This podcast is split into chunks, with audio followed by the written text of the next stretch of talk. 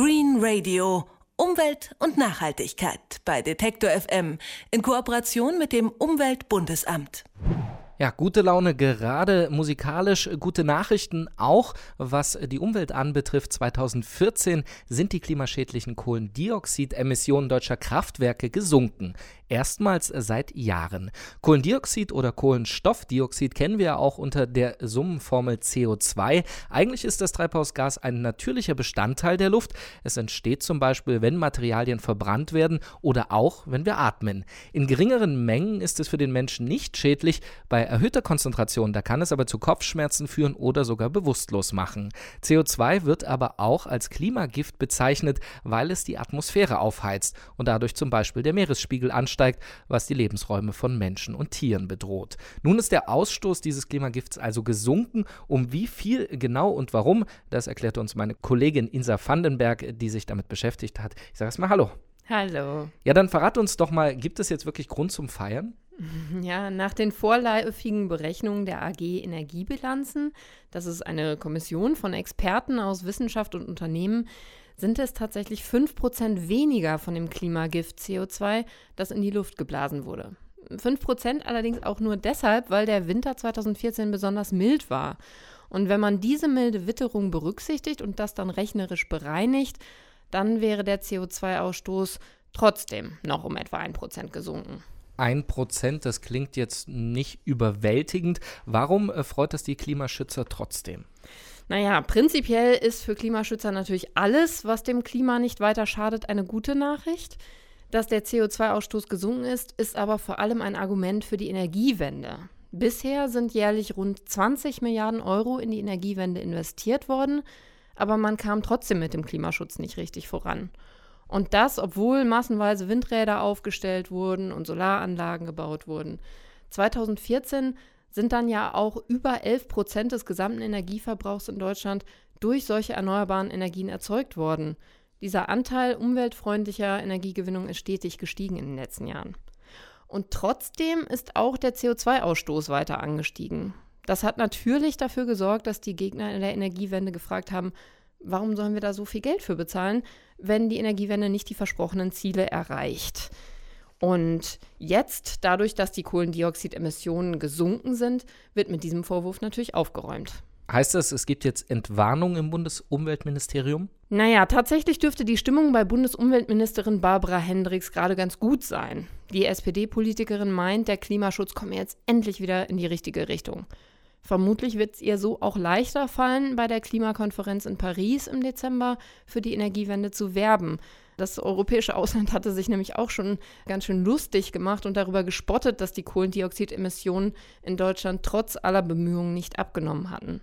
Jubelstimmung sei trotzdem nicht angebracht, meint Claudia Kempfert. Sie ist Energieexpertin am Deutschen Institut für Wirtschaftsforschung. Wir haben immer noch das Problem, äh, dass die Klimaziele in Deutschland äh, bis 2020 nicht erfüllt werden können. Da ist ja das Ziel, dass man minus 40 Prozent Emissionsminderung erreichen will. Und äh, das geht sehr schwer mit den jetzt anberaumten Maßnahmen, insbesondere weil wir immer noch einen sehr, sehr hohen Anteil von Kohlestrom haben. Und der, der Klimaaktionsplan der Bundesregierung sieht jetzt vor, dass man 22 Millionen Tonnen CO2 im Stromsektor einsparen will will.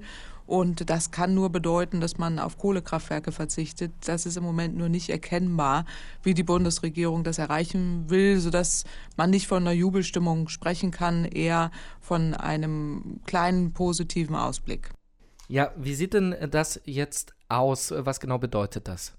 Naja, es geht vor allen Dingen erstmal darum, was es denn für Gründe hat, dass die Emissionen des Treibhausgases Kohlendioxid gesunken sind, obwohl derzeit noch weiterhin viel Energie aus Kohle gewonnen wird und Kohlekraftwerke beim CO2-Ausstoß ganz weit vorne sind. Es ist nämlich so, dass der Anteil der erneuerbaren Energie an der Energiegewinnung angewachsen ist. Also mehr Energie produziert wird aus Windkraft und Photovoltaikanlagen. Beim Stromverbrauch in Deutschland stammt sogar über ein Viertel aus diesen erneuerbaren Energien. Allein bei der Stromerzeugung sind zum Beispiel die Anteile von Steinkohle, Atomkraft, Erdgas deutlich geringer. Vor allem Gas und Steinkohle sind 2014 weniger genutzt worden, um Energie zu gewinnen. Dass der Ausstoß von CO2 2014 weniger geworden ist, hat aber auch mit dem deutlich geringeren Energieverbrauch in Deutschland zu tun. Also die Deutschen wieder Sparer dann auch im Energiebereich? naja, der Energieverbrauch der Deutschen ist 2014 in der Tat um fast 5 Prozent gesunken im Vergleich zum Vorjahr. Und zwar auf den niedrigsten Wert seit der Wiedervereinigung. Und das, obwohl die deutsche Wirtschaft im gleichen Zeitraum um über 30 Prozent gewachsen ist.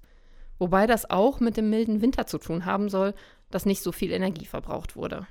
2014 war ja insgesamt das wärmste Jahr seit der ersten Wetteraufzeichnung. Das haben, wir haben das nachgeschaut, die US-amerikanische Wetterbehörde NOAA und die Weltraumbehörde NASA verkündet. Wenn in der Folge die globale Erwärmung immer weiter zunimmt, die Winter also noch wärmer werden, hat das das nicht auch zur Folge, dass immer weniger geheizt wird, also weniger Energie verbraucht wird? Heißt das, stoppt man so überhaupt den Klimawandel? Nein, so funktioniert es leider nicht. Ähm, Energieexpertin Claudia Kempfert vom Deutschen Institut für Wirtschaftsforschung erklärt das so. Also der Klimawandel hat ja auch zur Folge, dass extreme Klimaereignisse immer weiter zunehmen können. Das kann auch extreme Kälte sein im, im Winter, auch in unseren Breitengraden. Das heißt nicht automatisch, dass es überall und immer, immer wärmer wird. Und äh, das kann eben auch zur Folge haben, äh, dass äh, man dann einen erhöhten Energiebedarf hat. Insofern ist das jetzt keine Aussicht, wo man sich darauf ausruhen kann, dass man sagt, es wird wärmer und damit haben wir sagen unsere Klimaschutzziele erfüllt, sondern es ist ja so, dass wir energieeffizienter werden müssen, also überall immer mehr Energie einsparen. Daran geht gar kein Weg vorbei. Gerade wenn man auch daran denkt, wenn der Sommer auch immer wärmer wird und man mehr Kühlbedarf hat, wird auch hier wieder mehr Energie eingesetzt. Und darum muss es gehen, dass man insgesamt mehr Energie einspart, unabhängig davon, wie die entsprechenden klimatischen Bedingungen sich verändern auf einem guten Weg scheint man dementsprechend zu sein. Ist das jetzt auch so eine Art Trendwende, was den CO2-Ausstoß anbetrifft? Nicht so ganz. Es geht jetzt nicht kontinuierlich bergab mit den Kohlendioxidemissionen. Wenn überhaupt, dann ist es ein Mini-Trend, sagt Energieexpertin Claudia Kempfert vom Deutschen Institut für Wirtschaftsforschung. Das Ziel der Bundesregierung ist ja, dass man 40 Prozent Emissionen einsparen will bis 2020. Dieses Ziel ist erstmal noch in weiter Ferne. Insbesondere im Bereich Energiesparen, im Gebäudeenergie, nachhaltige Mobilitätsbereich passiert viel zu wenig. Ja, also bei aller Freude ist noch viel zu tun. Und wie geht es jetzt weiter mit dem Einsparen von CO2? Ja, vor allen Dingen erstmal auf europäischer Ebene, denn dort wird in nächster Zeit viel darüber debattiert werden. In Brüssel wird die EU-Kommission über eine Reform des Emissionshandels beraten, also das Instrument der EU-Klimapolitik, um die Treibhausgasemissionen weiter zu senken. Dabei müssen Unternehmen für jede Tonne ausgestoßenes CO2 ein Zertifikat kaufen. Und bislang müssen Unternehmen für ein solches Zertifikat, also sprich eine Tonne in die Luft geblasenes Kohlendioxid, so rund 7 Euro bezahlen. Bei den Verhandlungen in Brüssel soll es jetzt auch darum gehen, ob der Preis für diese Zertifikate erhöht werden soll. Wenn die nämlich teurer würden, dann würde zum Beispiel auch die Energiegewinnung aus Braunkohle teurer und damit unrentabler. Das würde dann sicher auch den Ausstoß von CO2 verringern. 2014 sind die Kohlendioxidemissionen deutscher Kraftwerke gesunken, das erste Mal seit Jahren.